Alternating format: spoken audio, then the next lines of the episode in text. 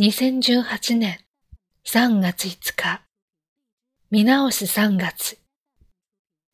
年度末となり、間もなく新たな社員を迎える職場もあるでしょう。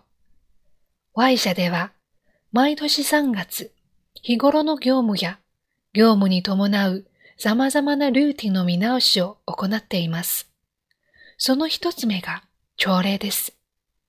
チェックポイントの一つ目は、基本動作です。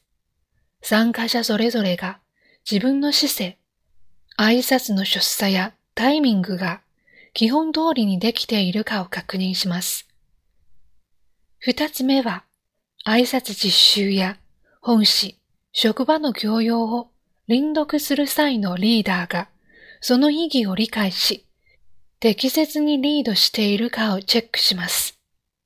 三つ目は、朝礼全体の流れはこれで良いかということです。必要があれば、新たなメニューを導入します。また、これまで行ってきたことを短縮するなどして、時間内に収まるよう工夫します。これらの見直しの狙いは、誰から来るマンネリを打破することです。